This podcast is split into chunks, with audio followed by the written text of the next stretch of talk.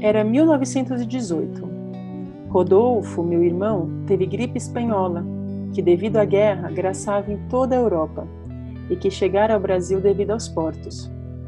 Um dia disse ao papai: Eu vou morrer, eu vou morrer. Meu pai saiu desesperado e foi buscar o senhor Benedito Júnior, que era quem o estava tratando, e conseguiu salvá-lo. Senhor Benedito e seu filho Cícero tinham um centro espírita em Santos conhecido como o Anjo da Guarda, muito reconhecido por introduzir e expandir a homeopatia em nossa cidade. Não éramos espíritas, mas toda a nossa família e da minha avó Bully só tomávamos os remédios que seu Cícero preparava. Lembro-me que ele tinha uma valise preta na qual os vidrinhos eram acondicionados quando fazia visita aos doentes, após ouvir suas queixas a respeito do que sentiam, ele pedia as garrafinhas tipo Guaraná, cheias de água, nas quais eram pingadas as gotas dos remédios prescritos. Bom, na verdade, essa passagem é do diário da minha avó Norma, registrado em seu livro Minha História. Hoje ela teria 106 anos e faleceu aos 97, em casa, como desejava, ao redor dos filhos.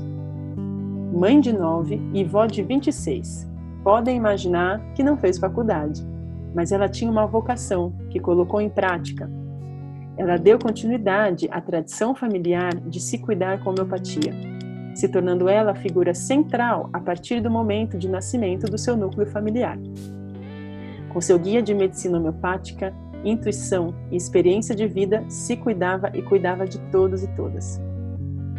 Ela teve nove filhos, mas nenhum se tornou médico e deu continuidade a essa tradição familiar da medicina homeopata dentro de casa.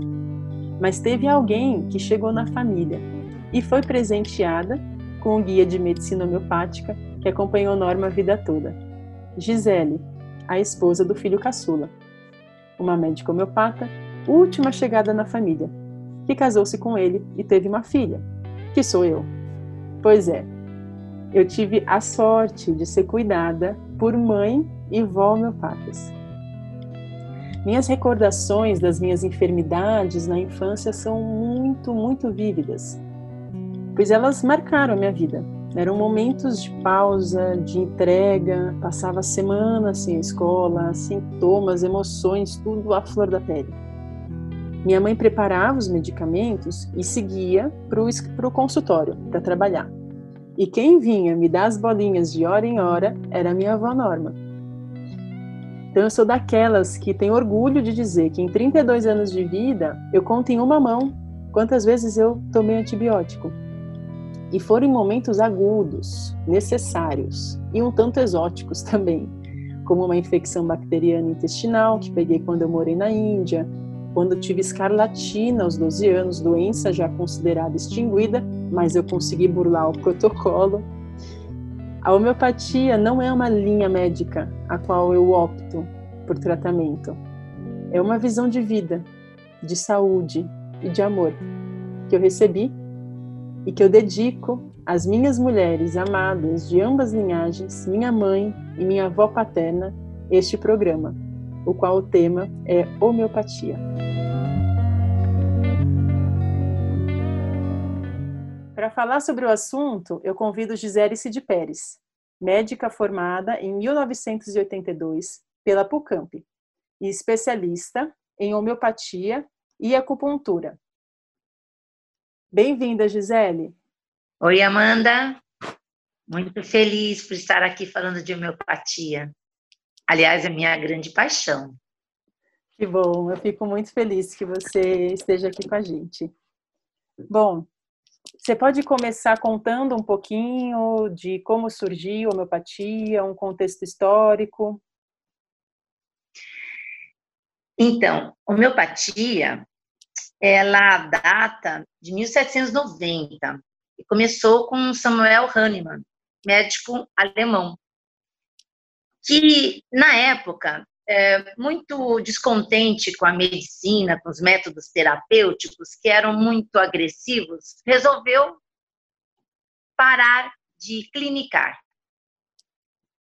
E como ele também era químico, e também era um poliglota, falava nove idiomas, ele resolveu começar a se dedicar a traduções.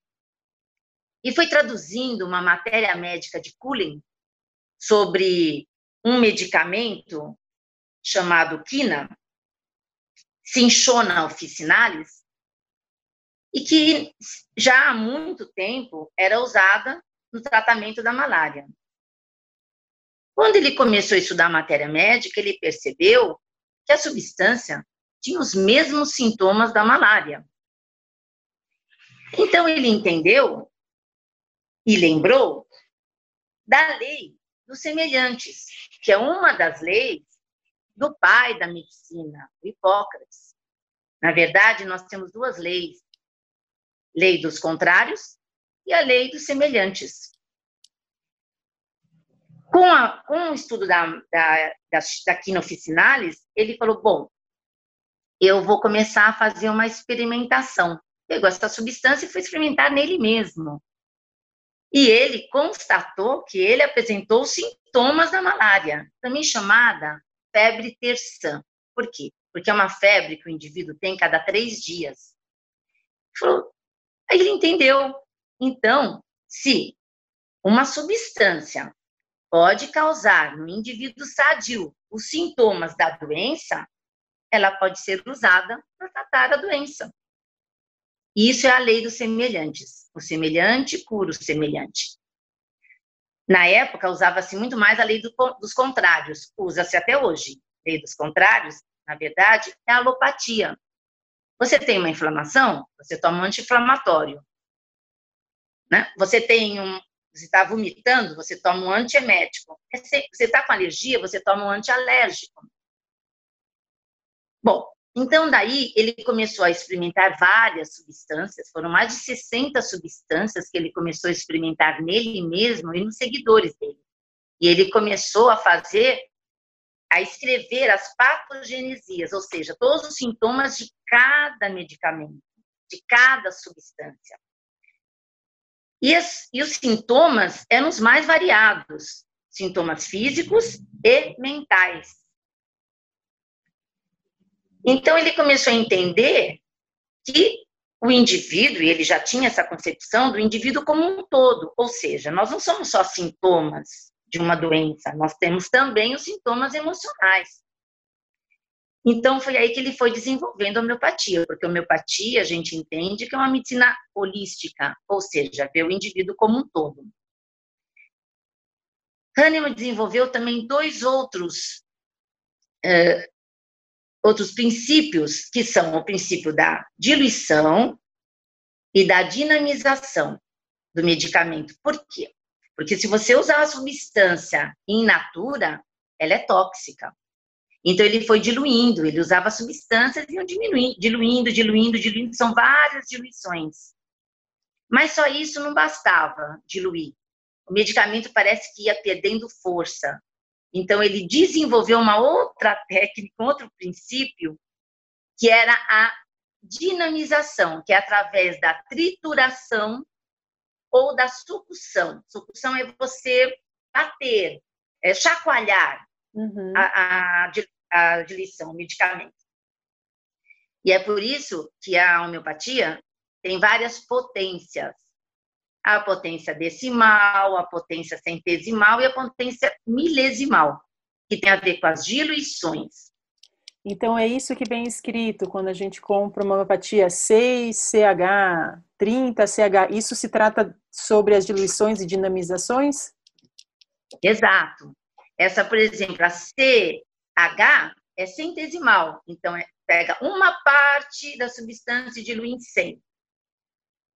E aí vai dinamizando. Com a dinamização, a liberação de energia.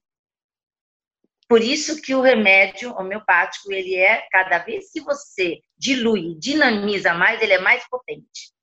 Uhum.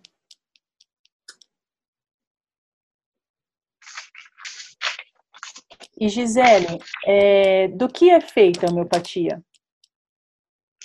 Então, a homeopatia, ela vem diferente da fitoterapia, né, que é de plantas, ela vem dos três reinos, é extraída dos três reinos, tanto do mineral, quanto do vegetal e do animal. Então, temos medicamentos vindos desses três reinos. Por exemplo, nós temos um medicamento, nós temos muitos medicamentos homeopáticos, mas vou dar uns exemplos. Nós temos um medicamento chamado, chamado apis mellifera, apis mel. Esse medicamento, ele é feito através das abelhas vivas. E para que serve esse medicamento? Por exemplo, a gente usa muito quando para reações alérgicas. Então, pessoas que têm são picadas por insetos e ficam com aquela reação alérgica, fica muito vermelho a região da picada, quente, vermelho, alto. E, e tem pessoas, inclusive, que têm reação em cadeia no organismo todo. Esse medicamento, ele é ótimo para picada de inseto. Por quê? Porque quando a gente é picada por abelha, a gente tem uma reação também local de dor, de rubor, de inflamação. Então, nós estamos tratando novamente pelo semelhante. Então, a homeopatia. Então, assim, para entender mesmo, porque é muito impressionante pensar nisso, né? É, o remédio homeopático, ele é feito de uma planta, mineral, animal, de algo que nos dá um sintoma, e é exatamente isso que ocasiona no nosso organismo que a gente está querendo tratar. Então, a gente está trazendo para dentro do nosso corpo uma informação, por exemplo, essa informação da abelha, que é algo que nos daria uma alergia, para tratar alergia. Então, é, é, essa, esse seria, esse é, o, é a explicação dessa cura pelos semelhantes que você estava falando? Sim, porque a, a picada da, da abelha causa uma inflamação, causa uma coceira local, um, uma inflamação local na, na região da picada. Quando você faz o medicamento da própria abelha, e você usar, se você for usar esse medicamento no indivíduo que está sadio, ele vai ter os mesmos sintomas, vai apresentar esse sintoma. Ele vai desenvolver como se esse processo inflamatório e alérgico. Então, nós usamos o medicamento, lógico, usamos essa substância, que no caso são as abelhas vivas, mas logicamente, é, como eu falei, triturando, diluindo, dinamizando, para ter a informação do sintoma e não a toxicidade. Então, a informação da substância e não a toxicidade. Uhum. Porque teria toxicidade se não fosse diluído, que essa foi a sacada do Hahnemann, né? De diluir. E ele chegou a se, a se intoxicar? Como que foi esse início dele? Muitas vezes. Por exemplo, quando ele usou a quina, ele teve a malária. Ele não tinha malária. E ele teve todos os sintomas da malária. Ele teve a malária. Então, assim, ele teve vários sintomas, né? Então, e, inclusive, a gente fala que se você, às vezes acontece, a homeopatia, ela não tem efeito colateral como tem a alopatia. Né? Ah, eu tomo um remédio anti-inflamatório, tenho uma dor de estômago, né? Causa uma, uma inflamação no meu estômago porque o remédio é muito forte. Não, essa não acontece isso com homeopatia. Mas a homeopatia pode causar patogenesia se eu ficar repetindo muito remédio, se eu for muito sensível. Eu posso, por exemplo, ter um sintoma do remédio. Eu estou tomando exemplo, por exemplo. Ah, eu tomei calcária carbônica. Ok. Calcária carbônica tem um sintoma que é muita transpiração na cabeça. É muito comum em criança, recém-nascido, transpira na cabeça. Se você for uma pessoa sensível e tomar muita, muitas vezes repetida, calcário, às vezes até dose única. Se você for muito sensível, você pode começar a transpirar no couro cabeludo. Interessante. Então, Mas não é um... Então, essas substâncias, elas têm sintomas específicos, são vários. São vários sintomas. São sintomas gerais, são sintomas locais, são sintomas mentais. E você consegue dar um exemplo para a gente sobre essa parte, talvez, mental e emocional? De, um, de uma substância e como ela age em nós? Sim. A gente tem um medicamento que é muito interessante, que é extraído de planta. que é o Licopodium clavatum. É um grande medicamento também, gente. Os grandes medicamentos homeopáticos são chamados policléstos. Ele é um medicamento que é extraído de uma planta. Mas só que essa planta tem toda uma história. Essa planta, ela tem uma história pregressa de milhões de anos. Quando então eram árvores imensas, com grandes raízes. Só que com o tempo, com o tempo da evolução, elas foram perdendo a grandiosidade e se reduziram a um insignificante musgo. Atualmente, o licopódio é um musgo. E aí, quando esse medicamento é experimentado no indivíduo sadio, além dos sintomas gerais e locais, quais são os sintomas mentais do licopódio?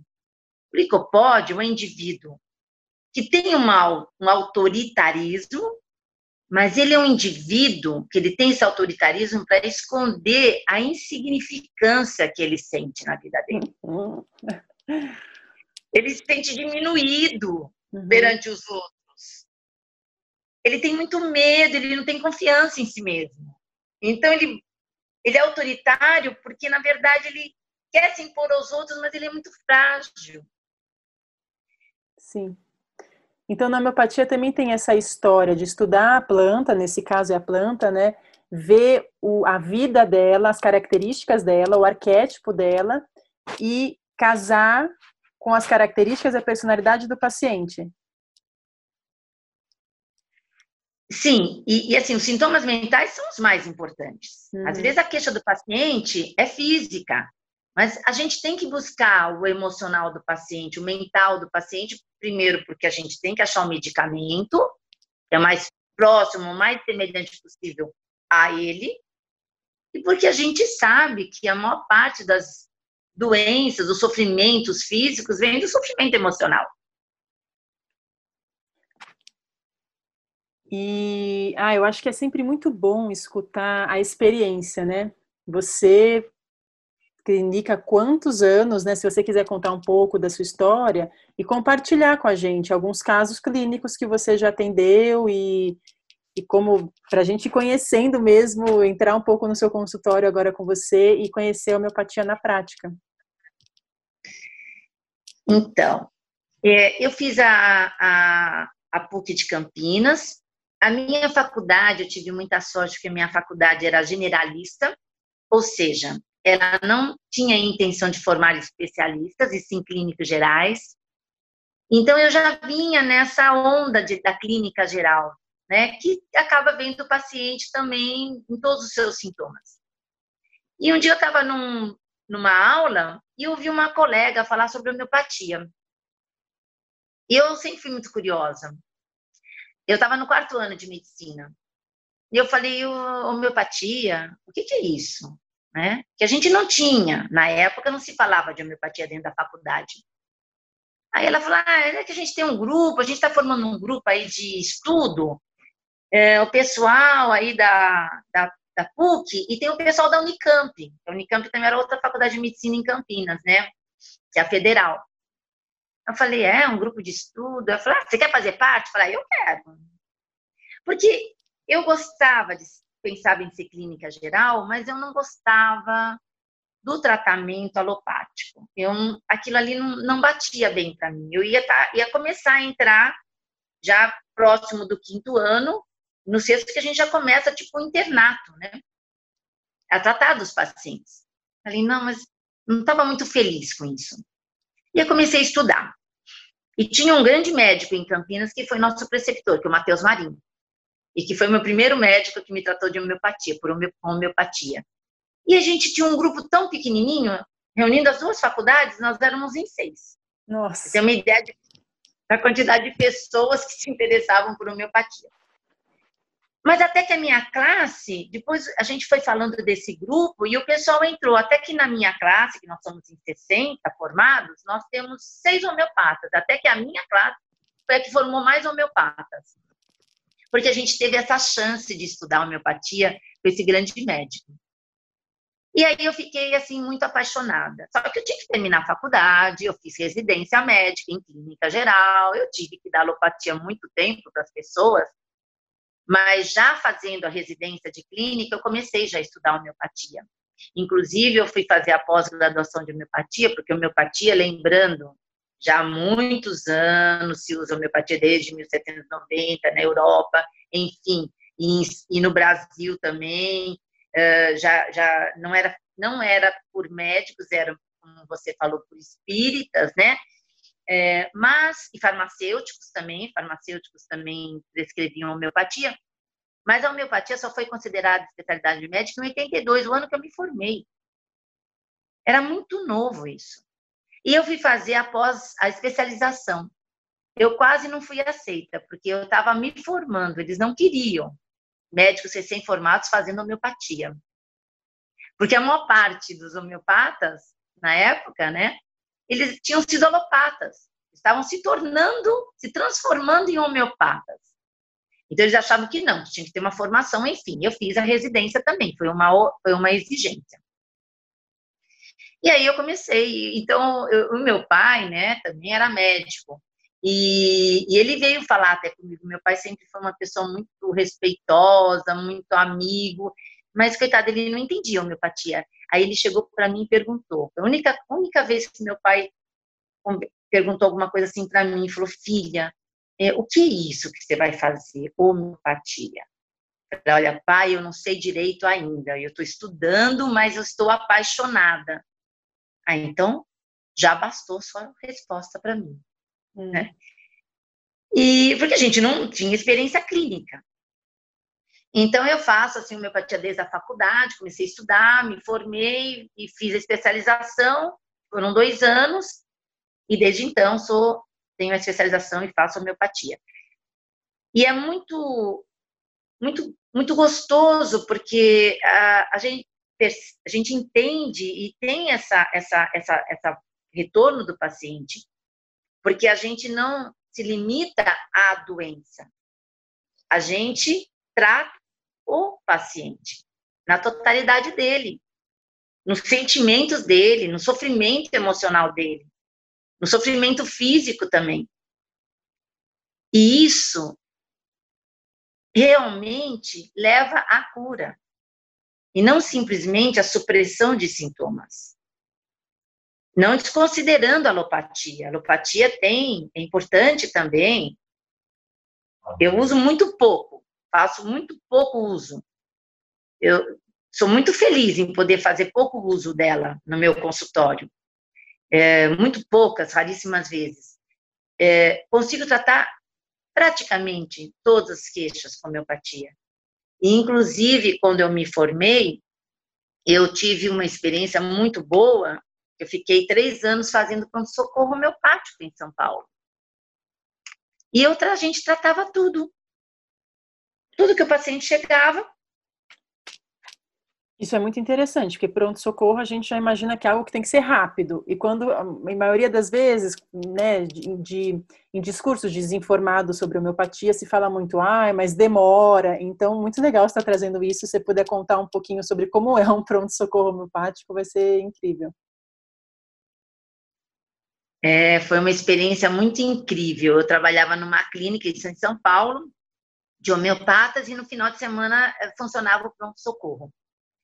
A gente até tinha uma retaguarda de alopatia, uma injeção, uma inalação, mas praticamente não usava. Muitas crianças vinham com febre de diversas origens: amidalite, pneumonia, bronquite. E, e a gente tinha os medicamentos, tinha farmácia homeopática, e, e eu pegava os medicamentos e preparava uma coisa que a gente chama de plus na homeopatia, que é pegar o remédio e diluir e dar assim de 15 em 15 minutos. Neste momento agudo, às vezes precisamos medicar de 15 em 15, de meia em meia hora, de hora em hora. Apesar de existir o medicamento de fundo, que é aquela dose única que a gente dá. Mas, em quadros agudos, nós medicamos mais a miúde. E eu, como tinha um local lá, eu ficava, o paciente ficava comigo. Eu fazia 12 horas de plantão. E eu ficava observando o paciente. Assim como na época de Hahnemann, né, dos médicos antigos que sentavam ao lado do paciente e ficavam vendo o paciente evoluir tomando a medicação. Então, foi muito rico para mim, muito bom, muito interessante, porque eu via a ação do medicamento homeopático. Eu ficava com o paciente 12 horas de evolução. Ele ficava ali. Às vezes, em menos tempo, já melhorava. E ia embora. E teve uma vez um, um caso muito interessante, né? Que uma, uma paciente me ligou e ela estava tendo cólica renal. Quem teve cólica renal sabe o que é ter uma cólica renal. É terrível, né? É uma das piores dores. E eu falei para ela, eu não posso sair daqui, eu sou, uma, eu sou, eu sou a única médica daqui. Eu não posso sair do pronto-socorro, eu vou para aí. Ela falou, falei, tudo bem, né? Falei, bom, a mulher chegou, a paciente chegou, ela se torcia, ela, ela rolava no chão de dor, ela rolava no chão. E eu tinha uma enfermeira junto comigo. Eu falei, vai lá, prepara a Buscopan, prepara a injeção. E nós vamos, provavelmente eu vou ter que dar para ela uma, medicação injetável. Bom, mas peguei o remédio homeopático, vi o tipo de dor, ela mal falava comigo, eu olhei, dor do lado esquerdo, tal e tal, o tipo da dor que ela estava, como ela estava, eu observei a paciente e, e dei o medicamento para ela, lembro até hoje, foi o Bergris. E deixei ela com o marido, falei, vai dando, e fui preparar a medicação junto com a enfermeira, né? Quando eu voltei, ela estava sentada, calma. Eu olhei para ela e falei, nossa, que lindo, né? Então, me deu muita segurança na homeopatia ter feito esse pronto-socorro, porque eu vi que funciona mesmo, funcionava. Mas não funciona só para caso crônico, funcionava para o caso agudo. Uhum. Para o agudo da pessoa, sabe? Para febre alta, para enxaqueca, para vômito, para diarreia, para falta de ar, para cólica renal, né? Uhum. Então, assim, foi uma experiência muito bonita. Nossa, lindo. Muito legal saber disso. E, e, uma curiosidade, hoje em dia existem ainda, você sabe dizer se existem ainda pronto-socorro, pronto-socorros homeopáticos? É, eu acho que não. E é, era, era, era muito louco esse pronto-socorro, porque como era o único, praticamente o único em, em São Paulo, eu atendia pacientes que tinham é, tratavam com homeopatia, mas de diversas linhas de homeopatia. Aí era uma loucura, né? Porque assim, até da Praça da Sé, que tomava mil e um medicamentos homeopáticos, mas eu falava, agora vai tomar o meu, eu vou dar, depois você volta para o seu médico, né? Com essa ideia, eu cheguei a fazer, montar dois pronto-socorros em Santos. Eu montei duas vezes pronto-socorro em Santos. E, e um bom tempo a gente teve esse é, esse serviço, né, para os pacientes. Mas a, acabou que, é, assim, por falta mesmo de colegas, porque precisa também de um treinamento para isso e, e a, os médicos estão mais são mais treinados a tratar o paciente de uma forma mais crônica, aquele paciente vem no consultório, que você busca um medicamento, eu falei medicamento único, que é um medicamento que procura cobrir a maior totalidade de sintomas do paciente. Então, normalmente, a homeopatia de uma forma mais, mais calma, né? Que a gente trata, de uma consulta e tudo. Mas, então, acabou que, não sei se atualmente tem em São Paulo, esse pronto-socorro que eu fiz, não tem. Eu sei que não existe mais há um bom tempo. Bom, o Brasil é muito grande, né? Quem estiver escutando e souber de algum pronto-socorro por aí, né, que atende com homeopatia, até envia aqui para mim, que vai ser muito legal de divulgar. E, Gisele, falando sobre. Se você pudesse agora falar é, sobre qual a importância, né? É, por quê? pegando uma pessoa que é leiga no assunto, né, e explicar para ela por que, que é importante você se tratar com a homeopatia, é, ao invés de já é, optar pelos remédios alopatas, que como você explicou, eles vão tratando apenas os sintomas, né? E não o ser humano como um todo.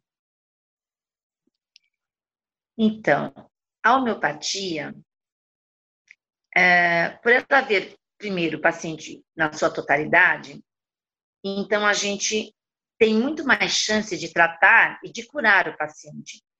Por exemplo, um paciente vem e vem com uma queixa, exemplo, eu tenho uma digestão muito ruim, eu tenho uma gastrite, que o pessoal já vem com diagnóstico, né? Lógico que o diagnóstico é importante, mas para o homeopata não é o mais importante. O mais importante é como o indivíduo sente. Como é que aquela gastrite se manifesta nele? Porque a gastrite é uma patologia, mas ela não se manifesta igual em todo mundo. Uhum. Os sintomas são diferentes. E o que levou a pessoa a chegar nesse ponto? Ah, ela tem uma ansiedade muito grande, ela está sofrendo uma pressão muito grande no trabalho, ela teve uma perda grande. Então, o que levou a isso? Eu, a gente, nós, o homeopata, por tratar a totalidade, consegue chegar na causa, na origem de todo o sofrimento do paciente. Hum. O sofrimento Pode ser agora a minha dor de estômago, mas por trás da dor de estômago, o que, que nós temos? Nós temos uma pessoa ansiosa, nós temos uma pessoa sofrendo por uma perda, nós temos uma pessoa com muita raiva e que não consegue exteriorizar essa raiva. Então, o estômago dela está corroendo, ela está corroendo o estômago dela. Então, é isso. Então, se você consegue tratar o seu todo, tratar a causa, você vai se curar. Mas se você ficar tomando medicamento só porque o estômago está doendo, você não tratou a causa. O que desencadeou isso? Vai melhorar, vai, mas vai voltar a doer. Ou vai mudar o que a gente chama de órgão-choque. Ah, não é mais estômago agora, agora eu tenho uma colite. Agora é o intestino. O intestino tem problema, eu tenho cólica, eu tenho diarreia, né? E aí vai mudando, as coisas vão mudando. E pode alternar mesmo. Você pode alternar de órgão-choque. E pode vir, isso é uma outra coisa na homeopatia muito importante, interessante, de dentro para fora. A patologia, por exemplo, problema de pele. Se eu ficar só passando creme, um remédio na pele, isso pode vir para dentro do organismo. E aí a dermatite que eu tinha, que eu curei lá com uma pomada, pode virar uma rinite, pode virar uma bronquite. Pronto, já vim para um órgão mais interno. Já interiorizei a minha patologia. Hum. Fiquei mais doente. Ficou mais grave. E a homeopatia consegue fazer isso. Quando você começa a tratar um bronquiteiro, uma pessoa que tem um bronquite, vamos supor, uma criança desde pequenininha tem bronquite. Você começa a tratar essa criança, aí vem, depois de um tempo, manifestação na pele, e aí a pessoa cura. Hum, como se estivesse saindo. Quando chega como na pele, saindo. está Exato, saindo. Exato, né? vai saindo mesmo. Uhum. É, vai saindo, vai eliminando vai exteriorizando, vai ficando mais superficial, vai ficando menos grave. Uhum. Então, com certeza, se a gente consegue começar a tratar desde pequenininho, desde criança, nossa, maravilhoso. Eu, eu não tenho, eu não tenho, na minha lembrança, que eu já tenho, nossa, acho que quase 40 anos, né, de homeopatia, pacientes meus graves pacientes meus internados, pacientes no hospital. Ninguém adoeceu gravemente, né? Ficou doente. Quer dizer, seguiu o normal da vida. Algumas queixas, mas nada grave. E, então, assim, é, a qualidade de vida é melhor. E, e como a homeopatia tem esse tipo de proposta, por quê? Melhora a imunidade também, a energia vital, o equilíbrio, harmoniza. Então, o paciente, a pessoa, logicamente, vai ficar menos doente. não vai desenvolver uma doença grave. Se você trata lá aquele paciente, lembrando do paciente da gastrite, da dor do estômago, você consegue chegar lá no sofrimento dele ele, e esse sofrimento é resolvido, a gastrite resolvida. Mas se você não resolver, essa gastrite pode levar a uma úlcera e até um câncer. Que é a evolução natural da doença, se ela não for tratada adequadamente. É, eu tenho uma, uma impressão que, que é isso, a cura ela está dentro da gente, né? É possível nos curarmos, né? O nosso corpo ele tem essa sabedoria, né, Gi? E, e o, o, ao te escutar, o que eu vejo é que a homeopatia ela chega para trabalhar junto com o corpo, né? De ó, vamos, né? É, enquanto talvez um abuso, né? Porque é claro que você falou, a alopatia ela salva vidas, né? Mas o quanto o abuso da alopatia, é, o abuso do uso da alopatia, sem muitas vezes necessitar, vai mandando uma mensagem para o corpo de que é como se ele fosse incompetente, né? Tipo, ó, você não consegue isso, né? Eu vou vir aqui, vou, pum, e aí tampa, né? A febre, por exemplo, né? A febre é o corpo, né, reagindo, esquentando para, enfim, matar um vírus, o que tiver ali dentro, né? de invasor, né? E aí dá um antitérmico, é como se estivesse falando para o corpo, não, não aquece, né? Então eu tenho a impressão de que a homeopatia deixa o corpo mais é, inteligente, né? Faz sentido, assim, essa minha conclusão? Que tem a ver com, a, com o ser imune estimulante? Tem a ver, porque é exatamente o que você falou, ela ajuda o organismo. Na medida em que ela vai tratar esses sintomas, são, o remédio causa esses sintomas muito semelhantes, é como se desse uma força extra para o organismo. Olha, estou te dando mais um, um up, uma forcinha a mais, uma energia a mais para você enfrentar essa patologia, esse vírus, essa bactéria, seja o que for. Porque a gente não adoece só por entrar em contato com uma bactéria e um vírus. A gente tem que lembrar da imunidade de cada um da, do equilíbrio que cada um tem, da harmonia, da, da homeostase que cada um tem. Senão, nós iríamos adoecer por qualquer fator. Uhum. Vírus, bactérias, tudo tá, tá aí, né? A gente está em contato com tudo isso, né? Sempre. Exatamente. Nós temos bactérias no nosso organismo. Nós temos, nós temos contato com tudo isso. Mudança de clima também pode pode deixar uma pessoa doente. Mas se você tiver em equilíbrio, você tem mais condição de, de, de reagir, de não adoecer. E a homeopatia, quando o indivíduo está doente, é isso. Mesmo quando ele não está doente, você está sempre estimulando a imunidade. Mas quando ele está doente, é como se desse um up o medicamento. Estou te dando uma força. Mas não está indo contra exatamente o que você falou da febre. É um horror acabar com uma febre, é um horror baixar a febre. Febre não é doença, é reação do organismo. Uhum. Quer dizer, você está indo contra a reação do organismo. Sim. E sobre essa parte psicoemocional, né? É, é muito comum se ouvir, é, quem aí já teve contato com homeopatia, né? Sobre remédio de fundo.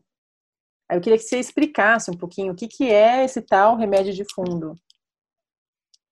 Então, remédio fundo, geralmente, a gente é, dá em dose única, ou seja, uma única vez na consulta é, você prescreve, depois de um tempo você vai reavaliar o paciente. Ele geralmente é uma potência mais alta, porque você está mexendo na parte emocional também do paciente, e é um medicamento que é o mais semelhante possível ao paciente, à totalidade do paciente. Então, na consulta, nós vamos perguntar tudo. Logicamente, a queixa do paciente, mas a gente vai começar a entrar pelo emocional, a gente trabalha também sonhos, valoriza os sonhos, e vai depois para o mais, também o físico, sintomas locais, as modalidades, o que, que faz a pessoa piorar, o que faz a pessoa melhorar, são as características individuais, né? É, por exemplo, eu posso ter uma bronquite, que eu melhoro abrindo a janela. Eu tenho que ventilar, eu tenho que ir para a janela. Eu, eu, tenho que ficar sentado. Tem um que melhora ficando deitado de lado. As pessoas não são iguais. iguais. Elas têm, podem ter, é o que eu falei no começo, ela tem a mesma doença, bronquite, mas sintomas e o que melhora e o que piora é individual. É isso que individualiza. É isso que leva a gente à escolha do medicamento. Uhum. Então, o remédio de fundo ele é um é uma substância que você repertoriza, né? Que vocês usam também essa palavra, né? Sobre repertorizar, que é chegar na substância que é mais semelhante àquele paciente. Então, você tá é um momento de dar uma substância para o paciente, é, é, que é da, da, cura pelo semelhante, que você falou, né? Eu estou dando para esse paciente a substância mais parecida com ele para tirar ele dessa, dessa crise que ele está nesse momento. Sim. E normalmente é um medicamento único. Uhum. É dose única, é medicamento único. Essa é a homeopatia unicista. Se puder falar assim a diferença rapidamente da homeopatia unicista e organicista, seria interessante também. Então, a unicista é a individualização do paciente como um todo, em todos os seus sintomas, tanto físicos como mentais. A organicista, ela trata as enfermidades dos órgãos, por isso que chama organicista. Por exemplo, inflamação no útero eu tenho os medicamentos próprios para inflamação de útero. O que não, não impede, mesmo do unicista, usar em algumas, algumas é, situações, fazer, juntar dois, três medicamentos para tratar também, para ajudar em alguma coisa mais orgânica. É, por exemplo, eu tenho um paciente, tenho a totalidade do paciente, mas ele está com mioma, né? A, mulher está com mioma grande, está sangrando, está incomodando. Eu também posso usar algum medicamento homeopático, um ou dois, aí já são, às vezes você mistura dois, três medicamentos, para ajudar, para diminuir esse mioma. Uhum. Por que não? Tem a linha, tem pessoas que são mais rígidas, só usam medicamento de fundo, único, único. Mas também não vejo mal nenhum em você também usar essas medicações, que estão, sendo, estão aí para serem usadas. Né? Agora, tem, tem uma linha da homeopatia que só trabalha de forma organicista, aí é mais limitado. Né? Você, não, não, não, você não vai valorizar essa parte emocional, você não vai valorizar o todo.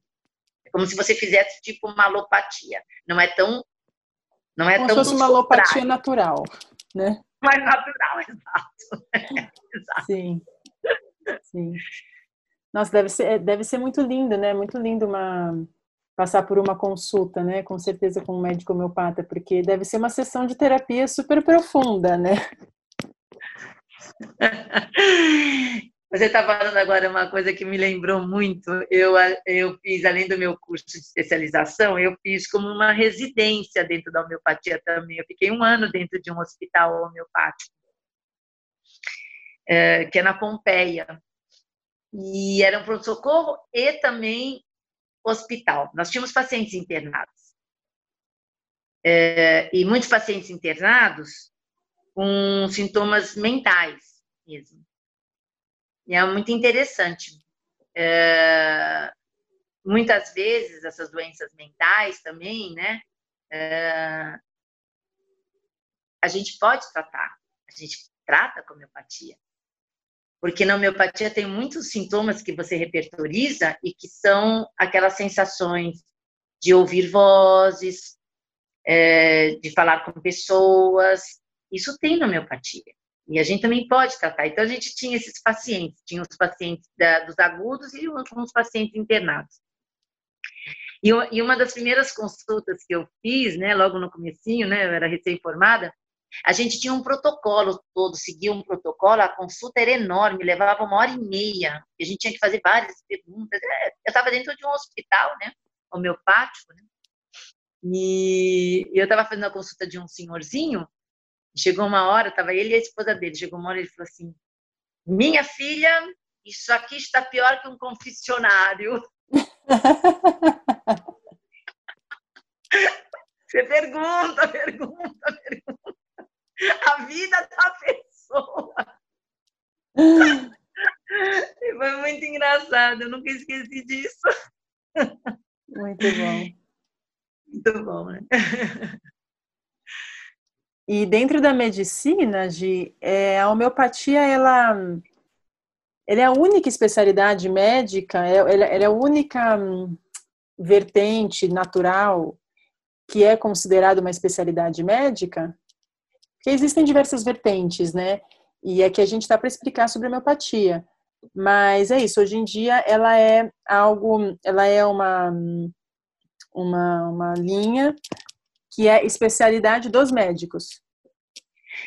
É, não é só médico que faz homeopatia, né? Nós temos também os veterinários uhum. e os farmacêuticos homeopatas, né? Então, dentro da, da faculdade de farmácia, já, isso já há um, um bom tempo, dentro das faculdades de medicina, da, da medicina é uma, é uma, dentro da faculdade de medicina, ela é uma, é uma, como é que fala, uma, uma matéria optativa, uhum. não é obrigatória. Já dentro da farmácia, da faculdade de farmácia, ela é obrigatória. Uhum. Existe essa matéria. E a veterinária, acho que também. Não tenho muita certeza para falar, ou se é uma especialidade depois que o pessoal faz, eu não tenho muita certeza. E também tem dentistas que também depois fazem especialização em homeopatia também. Mas aí é especialização. E dentro uhum. da faculdade também não é uma matéria que se dá. Mas hoje já tem até residência, uh, tem muitas pesquisas, continuam muitas pesquisas em, em, em homeopatia. É, embora as pessoas é, falem muito assim que é difícil essa parte é, científica, mas não. Existem vários trabalhos feitos com homeopatia também, trabalhos sérios, como se fala na, aí, né? É, randomizados, quer dizer, seguindo todo o protocolo da ciência. Sim. E que interessante é resgatar essa história da homeopatia, né? Que eu eu consegui resgatar, a gente conseguiu resgatar, né, gente, porque a Gisele é a minha mãe da história, que a gente conseguiu resgatar, resgatando aí os diários, né, da minha avó Norma, e ver que o médico que, o médico não, né, enfim, a pessoa que atendia a família, gente, era um médium que receitava os remédios. Ele não era um médico, então os centros espíritas no Brasil foram super importantes na disseminação, na expansão da homeopatia, né? Isso foi tão interessante ao ler, né? Eu não fazia ideia. Então, o que casa muito esse programa com o último programa sobre canalização, porque eram seres que estavam ali canalizando esses médicos e já de outros planos né, recebendo essas mensagens de que medicamento precisava para aquele paciente, eles estavam ali como canais, né? Então, muito, achei muito interessante isso, né? É, saber que os centros espíritas foram super importantes na disseminação e aí depois que foi reconhecida pela medicina, né? Demorou um tempo, né, de para no Brasil ser reconhecida como como como medicina, né?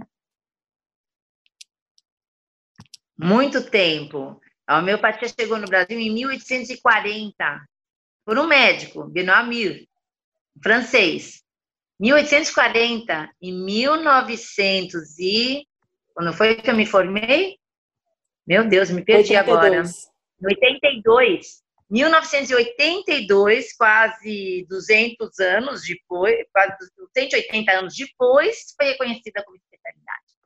Você foi uma das primeiras médicas, então, a se especializar em homeopatia. Foi no primeiro ano que você já fez, né? É, que eu comecei a estudar. Ai, que honra.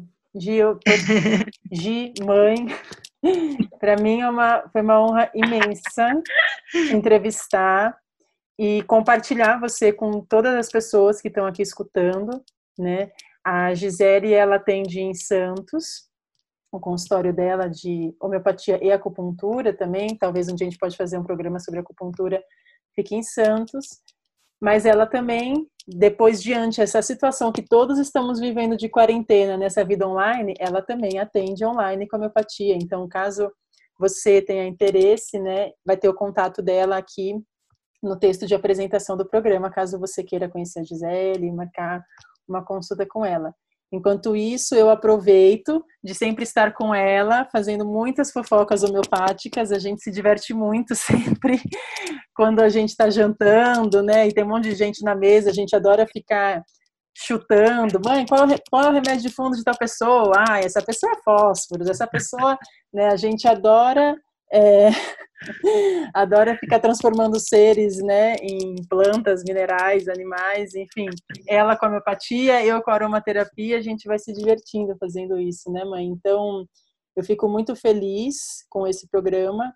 Para mim é um resgate ancestral mesmo, porque além de você, tem a avó Norma, né, na linhagem do papai, então as duas linhagens é, trazendo essa sabedoria que é é o que eu falei, é, é da vida, né? É tratar um corpo com respeito, nos reconhecendo como um ser completo, que tem o espiritual, tem o mental, tem o emocional e tem o físico. E que quando chega a doença no físico é a última instância, né? É porque já passou pelo emocional, pelo espiritual, pelo mental, né? Já teve diversas questões para então cristalizar em algo físico, né? E como a homeopatia, ela é essa sabedoria que vai então percorrer todos esses campos, né? E então trazendo esses retornos para o físico. É, eu sempre fui muito apaixonada e não fiz medicina, né? Não encarei esse desafio. e só que impressionante de alguma forma eu entendi que esse era o meu caminho também, né? E entrei nesse caminho de outras maneiras, né? Indo pela psico e, e enfim, o meu primeiro curso de aromaterapia nós fizemos juntas. A Gisele ficou super curiosa, falou o que que é aromatologia, óleos essenciais, né? Ela fez junto comigo, foi muito linda a gente fazer esse curso junto, né? E hoje eu aprofundo a minha sabedoria nas plantas pelos óleos essenciais, mas é claro que médica de homeopata adora também médica aprendiz é, né? Minhas amigas me ligam, ai, eu tô com uma inflamação não sei onde, que na garganta, o que que é, né? Eu falo, ai, meu Deus do céu. Mas é, pelo bem, né, e com sabedoria e respeito, a gente vai ajudando os outros, né? Então agradeço muito a sua participação.